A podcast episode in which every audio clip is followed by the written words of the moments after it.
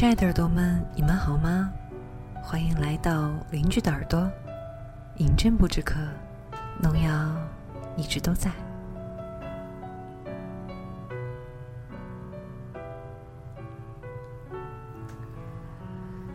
时间过得很快，一转眼高考结束也已经刚好一个星期了。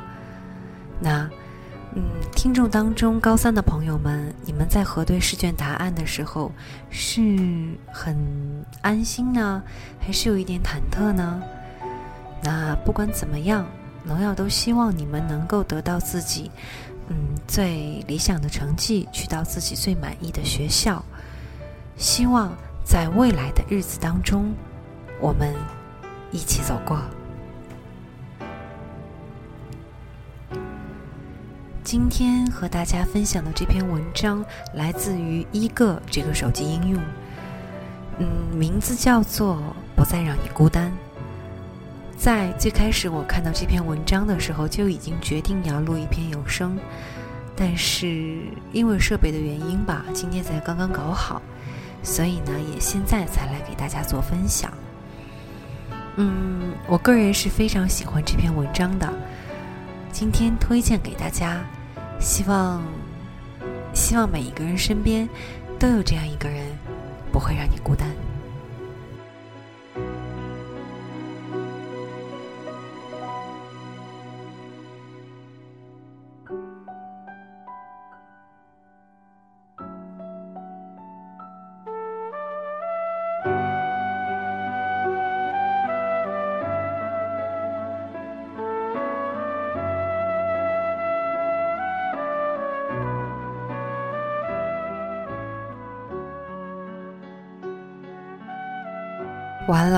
迟到了！一睁眼都九点了。我抓起桌上的杯子，在凉水管里直接接了一杯灌进肚里。早上一杯水，清肠防便秘。大钟教的。对了，今天大钟结婚，五月二十号，真是个好日子。扎堆儿似的，酒店都贵了几倍。大人说了，结婚这事儿啊，马虎不得。我抓起桌上的红包。朝他家奔去。到的时候，婚车已经准备出发了。我连连道歉。大钟穿得人模狗样，拍着我的脑门对我嚷嚷，说：“还好没让我当伴娘，否则坏了他的人生大事儿。”我说：“你滚吧！我当伴娘这么漂亮，不把你亲媳妇儿气死！”大钟来不及回嘴，就被三姑六婆抓走了，太惨了。从此以后，又多一批人问东问西。我朝他摇了摇头，大钟给我比了个中指。我摸摸怀里厚厚的红包，寻思着，要么别给了，反正他又不会问我要。想想不行，有点缺德，还是换成一堆报纸吧。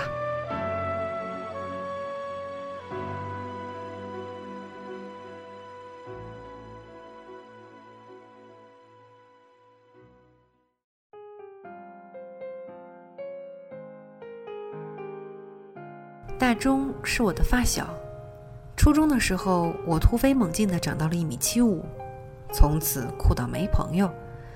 和我称兄道弟的他，直到高中才勉勉强强长到一米七八，并停滞于此，至今未变。所以有很长一段时间，一直都是我罩着他。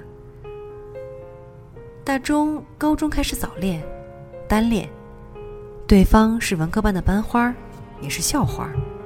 校花谁不喜欢？我也喜欢。校花偏偏和我关系好，因此大钟对我十分感激，认为自己近水楼台先得月。可惜水山那时候从没有正眼瞧过他，谁让他学习那么差？嗨，我也差。水山是校花，众星捧月的那种。那时候流行写信，每天自习我都陪着大钟写情书。直男脑子不行，写出来的句子不是肉麻到让人作呕，就是根本不知所云。所以这事儿自然交给了我，大钟就负责跑腿给我买零食。那个夏天真是幸福，全世界的冰激凌，不论五毛还是天价，我都吃了个遍。吃完写完，大钟抄一遍。第二天，我放到水山抽屉里的信海中，人家收了，不知看没看，反正从没回。哎，你他妈傻站那儿干嘛呢？赶紧上车接新娘呀！都几点了，来不及了。大钟朝我喊叫几句，我猫腰钻进他的迎亲大队伍里，抬头看到了车上挂的香水瓶，味道真是庸俗，一股子的甜腻，就像被从头泼了一盆花瓣浓缩精。高中的时候喜欢一个人，就跟这香水一样浓墨重彩，觉得天崩地裂可以为他做任何事情。大钟也是，他见缝插针，水山渴了就光速去买饮料，冷了就立马脱外套，热了就跟学校申请要买空调，因为主张奢华带坏风气，还差点被叫了家长。那时候的水山一心想考北大，我心想这完了，大钟复读一百遍也考不上。车子向前行，走走停停，竟然堵在了三环上。大钟坐在头车里给我打电话，说全怪我迟到，万一破坏了他的终生幸福，他跟我没完。我说你跟我说个屁，谁让你等我？没我，新娘才不娶啦。哎，他说你这不废话吗？不是说好要做彼此一辈子的天使吗？我直接挂了。有病！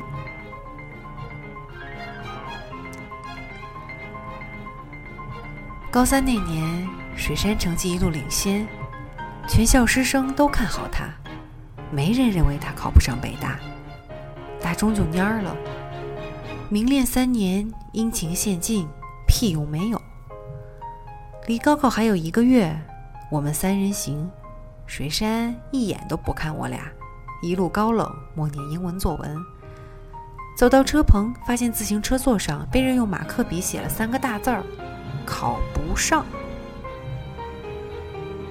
我们几个面面相觑了几分钟。大钟走上去，用手把三个字抹掉了，抹了好几次，终于掉光了。水山看了一眼，推着车子走了。第二天又出现。依旧是三个字儿，考不上。红色的马克笔写在灰色的车座上格外明显。大钟没吭声，上去依旧抹掉。第三天又是，第四天重复。第五天开始，大钟干脆不上晚自习了，蹲在车棚里等着。实在饿得不行，去小卖部买了一包辣条。果不其然，一回来就出现三个大字儿：“考不上。”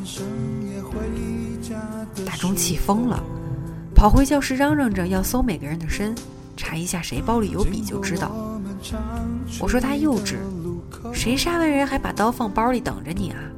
今天算了，明儿继续蹲守吧。大钟怒气冲冲地抹掉了字儿。结果放学的晚上，又出现了车座上。三天后的试一模，水山考砸了，直接跌出了年级前十，试前一百都没进去。大钟莫名其妙因祸得福，居然考了个第九。解榜那天，考不上三个大字儿，依然神出鬼没，水杉崩溃了。我第一次看见他哭，校花连哭的时候都那么动人，楚楚可怜，让人一时看呆，又不知如何安慰。大钟默默走过去，一脚踹倒了水杉的车，说：“这车不要了，从今天起送大钟把自行车停在教室最后一排，紧挨着巨幅高考倒计时。跟班主任说自己得了强迫症，总幻想丢车，看不见车子，做不了题。后来班头看多辆车子也无所谓，就默许了。从此以后，三人行变成了两辆车。大钟春风得意，像回到了九十年代，骑着自己的大二八就能演甜蜜蜜。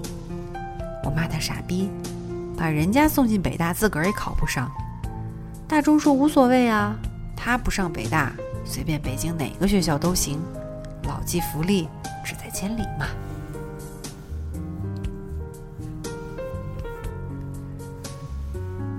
迎亲队伍磨磨唧唧开到了。一系列复杂又繁琐的规矩，折腾一番。大钟公主抱着新娘从楼里走出来，后面跟着庞大的伴娘团，好不好教？大钟喜气洋洋，一脸中了六合彩的模样，幸福的叫人想骂街。嗯，那年最后，水山没考上北大，我们一起进了北京某个学校。依然是铿锵三人行。不出意外的，大二的时候，他俩牵了手。大钟约我出去喝酒，喝完了打台球，他赢了。买单的时候，他突然抱住我，妈的，我吓傻了。他说：“兄弟，多谢你啊，我结婚一定请你当伴郎，啊，伴娘。”说话当放屁。到酒店交了份子钱，婚宴就算开始了。一样俗套的无以复加，简直就是胡说八道、虚假煽情、无中生有。一个人和一只狗都能被这司仪说成是天作之合。我入座了亲友团，看见了水山，俨然。贵妇范儿，是的，大钟娶的不是水山，他们临毕业分手了。大钟凌晨哭倒在马路中央，狂唱半岛铁盒。为什么这样子？你看着我说你已经决定。我说你醒醒吧，因为水山现在的男朋友开法拉利。他说去他妈的法拉利！姓法的都不是好东西，跟法西斯一模一样。其实也不全是水山的错。大四课少了，我和大钟开始凑桌打网游，耽误了他和水山一起泡图书馆的时间。但饭还是大钟每天按时帮他打好，我提到他宿舍。因为水山讨厌食堂人多拥挤、油烟味满满。可女人最怕冷落，一丁点儿都不行。红星为什么出墙？还不是墙那边阳光更多，更温暖。那个时候我俩打游戏打到水深火热，争斗心太强。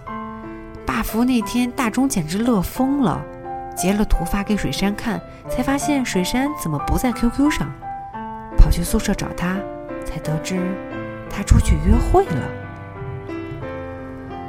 大钟像当年蹲在车棚里等待恶作剧者一样，堆在女生宿舍等了一下午。看见水山从富二代车上下来，彬彬有礼。大钟觉得自己可能误会了，我拍拍他的肩说：“你没误会，你看那富二代的眼神里写满了暧昧。”大钟说：“我去他妈的暧昧，那是老子的女朋友。”嗖就冲了上去。男人啊！不在青春里打过架，怎能算爱过？富二代没还手，结结实实挨了一顿揍，捂着肚子猫着腰站在车旁。水山上来啪的一巴掌，当然打在大钟脸上。从此四年单恋，两年相处，正式掰面儿。事情简单的不用复述。富二代细心体贴，开法拉利；大钟穷酸屌丝，只能按时去食堂打饭，还动手打人，该扇。一巴掌扇醒，我俩发誓从此远离网游，再也不沾。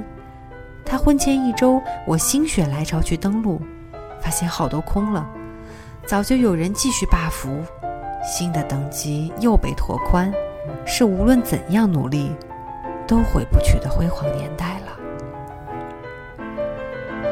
新郎新娘喝交杯酒了，水山凑过来问我：“还是一个人啊？”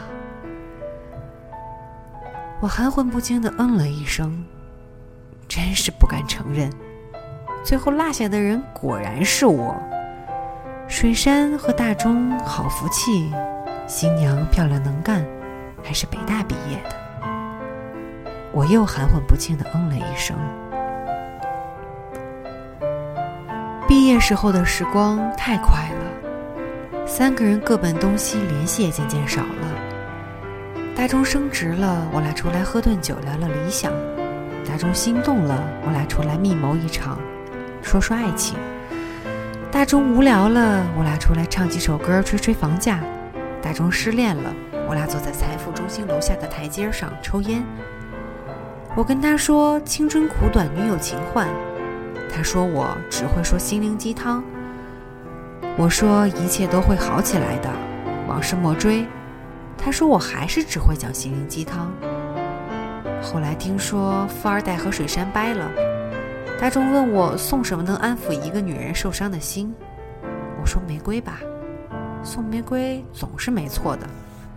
大众说不了，不是要追回，只是作为朋友的安抚。我说那包吧，越贵越好。我挑了一个当季新款发给大钟链接的时候，也发给了我那时候的男朋友。大钟咬咬牙真的买了，还问我借了几千块钱。我那男朋友直接假装没看见。新郎新娘来敬酒，我特意没穿高跟鞋。大钟第一次伸手揉了揉我的头发，说：“谢谢兄弟，给我包那么大一红包。”我翻翻白眼，他说：“等你结婚，我给你包双倍。”我说：“行吧，反正你嘴里吐不出象牙来。”坐下继续喝，何水山两人边回忆从前边举杯，简直就是粗陋的电影桥段。酒过三巡，两人都伴着音乐红了眼眶。水山说：“这婚礼太煽情了。”我说：“是啊。”水山说：“其实大钟是个好人，还给我买包。”我说：“是啊，是啊，都没人给我买呢。”水山说：“其实我也能上北大。”还不是你们两个智障学习太差，车座后面的考不上是我自己写的呀。我说是啊是啊，是啥？水山说他压力太大了，全世界都觉得他能考北大，其实他想和大中好。大中那年的每封信后面都写着“我不再让你孤单”，有了他以后，他真的不孤单了。他就是想给自己找个借口。自行车后座比法拉利踏实，摔了不怕疼。我傻了，问他为啥红杏出墙就去做法拉利了呢？他说那不是出墙，是自卫。我打着哈哈说自卫是靠自己，不是靠男人。他居然没生气，跟我说法拉利不是纯富二代。我说那是混血，他说滚，那是他叔叔的侄子，他叔叔不是他亲叔叔，是他爸围墙里的领导，他爸扭转一生鸡肋复职就靠这个领导，他叔叔要两个人相处看看，他已经找准了机会婉拒了，结果被大钟冲上来给搅和了，他不上去来一巴掌，那他爸这辈子就要当鸡肋了。我说你这真够惊心动魄的呀！你演《甄嬛传》呢？水山又喝了一杯，劝我也喝了一杯，然后一字一句的说：“我不再让你孤单。”这六个字儿，其实是你写给大钟的吧？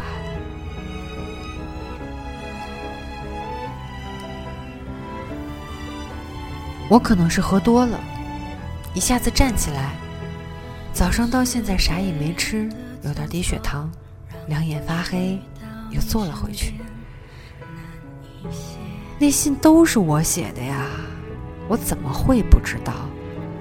我说这六个字最能打动女孩，你就照抄像我这样写，总有一天水杉会被你写软了。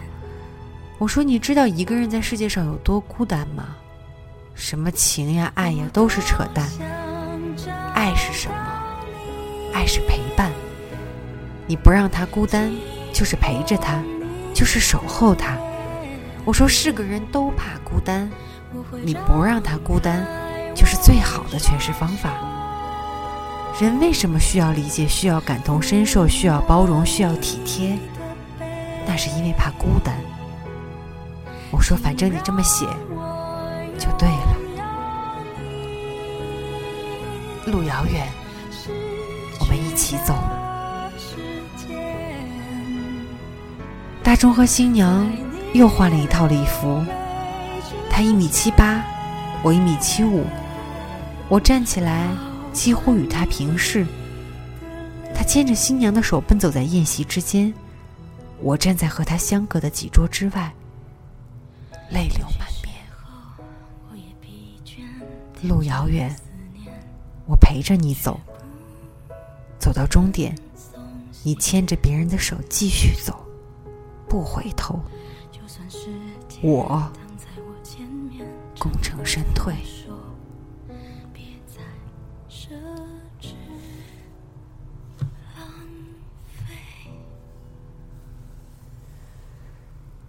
水山喝多了，站起来准备退席。我说：“我们一起走吧，你带我一段，送我回家。我可能需要睡一场，好久没起来这么早了。”坐上车，水山说：“你这场暗恋瞒的还真是海枯石烂。”我说：“你别废话，长得漂亮的女人就是会骗人。原来你他妈都知道。”水山说：“我不知道，都是大钟告诉我的。”我扭头，水山按了车载音箱，这首煽情的歌开始唱：“我不再让你孤单，一起走到。”地老天荒，地老天荒了，你他妈跟谁地老天荒去了？水山说，大钟送包的时候，他们见了一面。大钟说，为了安慰你，送你一个贵礼物，但我想换回我给你的所有的信。水山说，我扔了。大钟说，我知道你没有。水山问：“为什么？我们能不能重新开始？”大钟说：“不行了，因为那些信都是他写的，这包也是他借钱给我买的。那年在车棚里那个偷写贼，他一直帮我盯着，都看见了，就是你自己写的。他跟我说这是你故意给我机会。我把自行车搬进教室也是他给我出的主意，老师是他去搞定的。”考大学时是他看了你的志愿书，你难道不知道？就走下去 后来的事情我都知道了。大钟拿着我的钱买了包以后，我就彻底绝望了。回头去谈我不咸不淡的恋爱，最后理所当然无疾而终。大钟在那个时候认识了新娘，他们。今天结婚了，我也喝的有点多，开车门吐了一地，什么也没吃，红酒进去又吐出来，居然还是红色的。水山说：“你下车自己打车吧，我也打车。喝多了开什么车？不想活了吧？我可不想孤孤单单的去死。”我下车，好不容易站稳。朝酒店望去，依旧热闹。大钟穿梭在人群中，看不清楚。水山打开后备箱，说有个东西，大钟让我转交给你。我拿着一个箱子，颤颤巍巍坐上了出租车。在车上，我酒醒了大半儿，坐在后座拆箱子。打开以后。看到了那个包，包里装着那些年大钟写给水山的信，一整摞，用一个封条缠着，封条上面是大钟白气扭巴的自己。听别人说，结了婚还能一起混的才是真朋友。谢谢你，这些信我送错了人，但这些年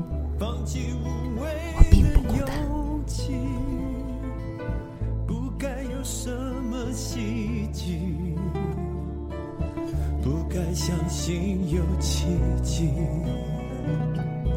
无欲无求走下去。